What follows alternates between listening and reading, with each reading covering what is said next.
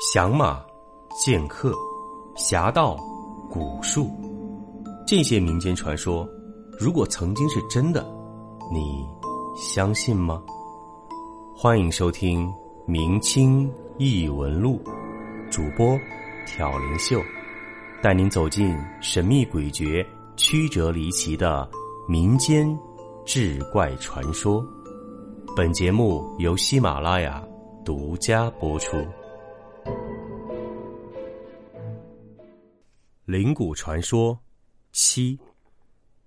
这时，秦牧对着众人说：“还嫌不够丢人吗？当着江湖朋友的面又是吵又是闹的，存心想别人看热闹是不是？那以后咱们秦家也别做什么鬼市买卖了，直接开个说相声的场子，天天请人来家里看咱们笑话，不就行了？”说着话，秦牧对着七爷和小六子歉意的说：“家里人不懂规矩。”让秦爷和六子兄见笑了。七爷答道：“不碍事，家家都有糟心事儿，这次不过是被咱们撞见了，有啥见笑不见笑的？要不秦少爷，你们家里的事儿你们自己解决，我和小六子先出去喝杯茶，等你们把事情问清楚了，再做下一步打算。”秦牧见七爷和小六子说完这番话，起身就要离开，连忙阻拦道：“七爷，六子兄弟。”还请留步。说着，他挥手一指杨丽，继续又说道：“咱们家的事儿并不怕你们知道，如果两位方便，还请在这儿帮我们秦家做个见证。如今这年头确实不流行私刑了，不过我们家这次摊上的是近千万的麻烦。对于这笔钱，家大业大的也许不当回事儿，可对于我们秦家来说，是一笔要命的钱，所以需要几个外面的朋友做做公证。”以后如果道上传出什么闲话来，也好有个人证帮我们秦家一证清白。七爷听了秦牧这话，也觉得他说的有理。毕竟圈子里永远会有人喜欢乱传八卦、瞎嚼舌根。秦家这事儿今天要是了结了，确实是需要有几个秦家以外的人在旁边做人证，不然以后如果真传出什么流言，秦家还真是说不清楚了。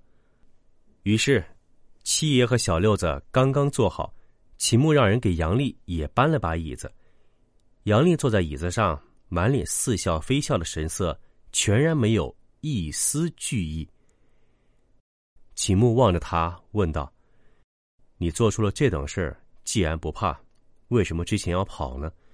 你如果当时不跑，指不定我们现在还没能把你揪出来。”杨丽听了，不以为然的道。哼，跑便跑了，哪那么多废话？是把我送刑堂还是送官家？随便你们，反正我什么都没做。你们要真的想把我当替罪羊也无所谓，但你们总得有些证据吧？不然随便弄个人说是内鬼，道上的人也不会相信吧？秦牧冷言道：“事到如今再说这些还有什么用？你把你身后的人交代出来，咱们两边都省事不然。”真去了刑堂，旁人无需动手，只我一个人来问你。日后出了事情，也全由我一个人担着。我既然是秦家的家主，这件事儿我责无旁贷。杨丽笑了笑，说道：“哼，秦少爷，秦家现在确实是你掌事儿，不过这家主的位子还真不是你的，起码现在还不是。毕竟你爷爷还没死呢。”他才是秦家真正的家主。秦牧一听杨丽提到自己病重的爷爷，而且语气中颇有不敬，顿时怒气冲头，一巴掌拍在桌子上，震得窗户上的玻璃都嘎嘎作响。只听秦牧怒道：“你原本不过是我们秦家外面分家的人，半个秦家人都算不上，现在你又搞出这种事情，以后秦家和你没什么关系了。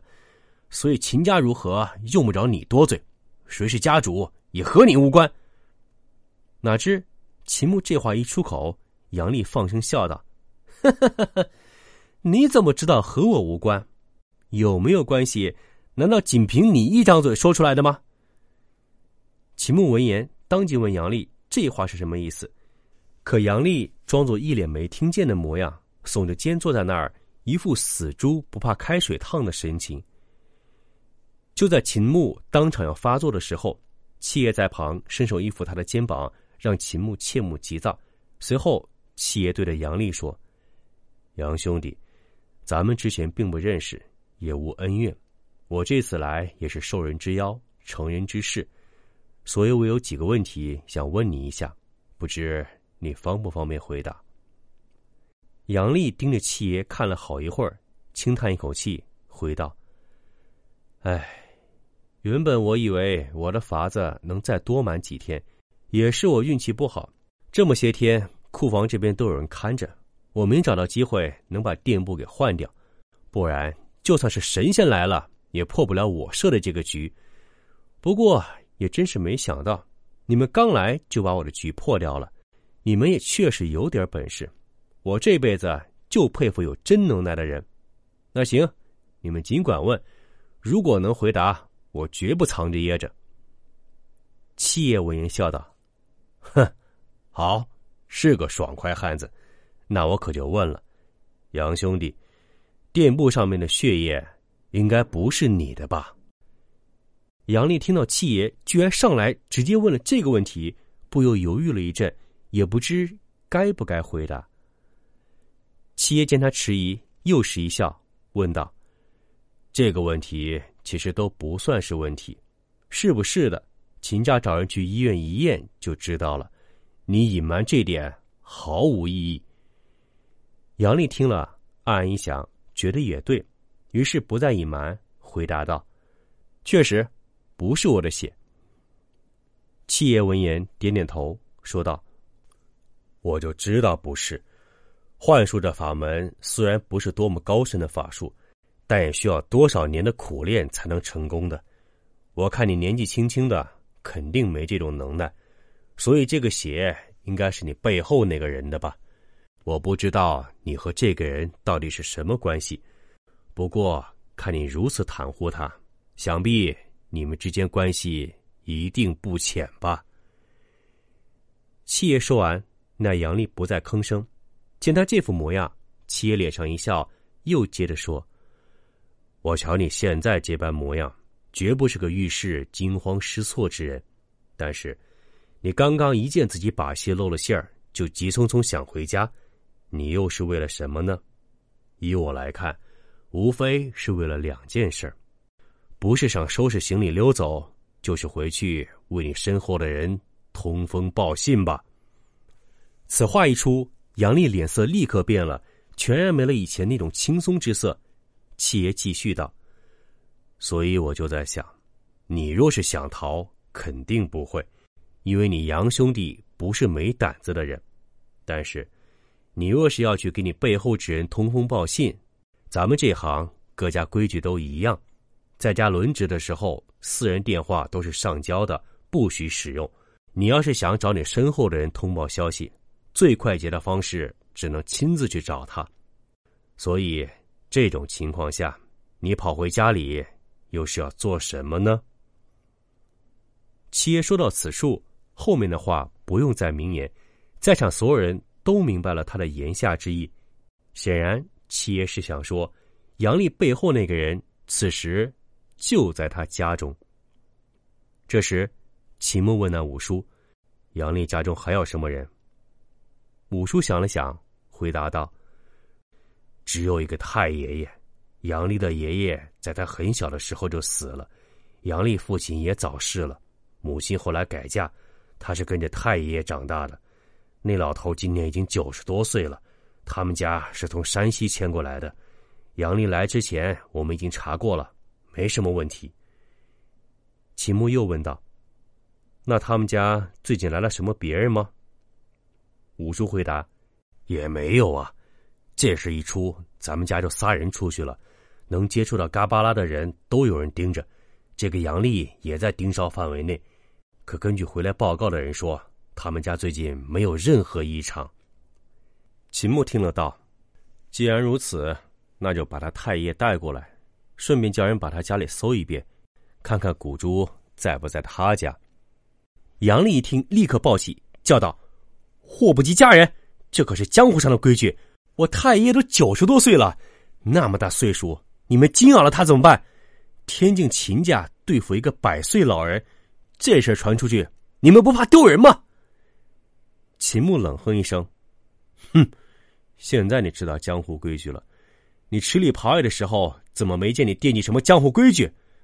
你做出这种事之前，就没为你太爷想一下吗？现在倒好，跟我装什么大孝子？”说着，秦牧招呼一声，从屋外进来几个人。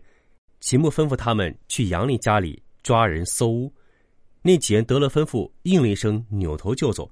刚走到门口，又被秦牧叫住了。他多说了一句：“对老人客气点，把他请过来，不是让你们抓回来，明白吗？”那几人听了，先是一愣，立刻点点头，快步出了屋。那几人走了之后，屋里一时也没有人再吭声。杨丽似乎对秦牧方才对那群人最后一句话很感激，虽然脸色依旧不善，但明显的对秦牧的敌意少了很多。七爷这时突然开口问道：“杨兄弟，刚刚你们杨家可是和秦家有什么过节？”这话一问，在场所有人都看向了杨丽，而杨丽被七爷这样一问，明显神情也有些不自在了。显然，是被七爷说中了。七爷又道：“方才我听你所言，似乎对旧时候的秦家颇有怨念。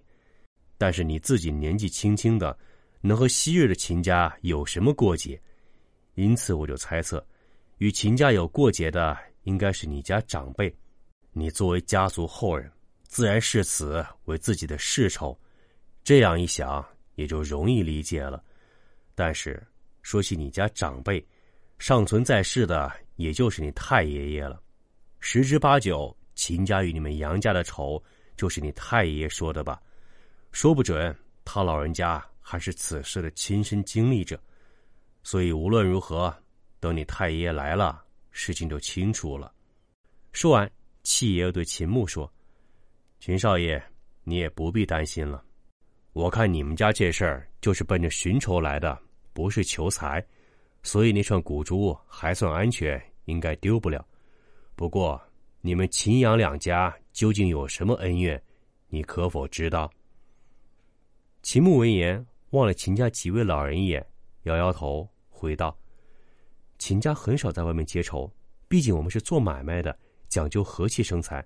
就算是有过节的人家里，也没有姓杨的。”说完，他转头盯着杨丽问道。你到底是什么人？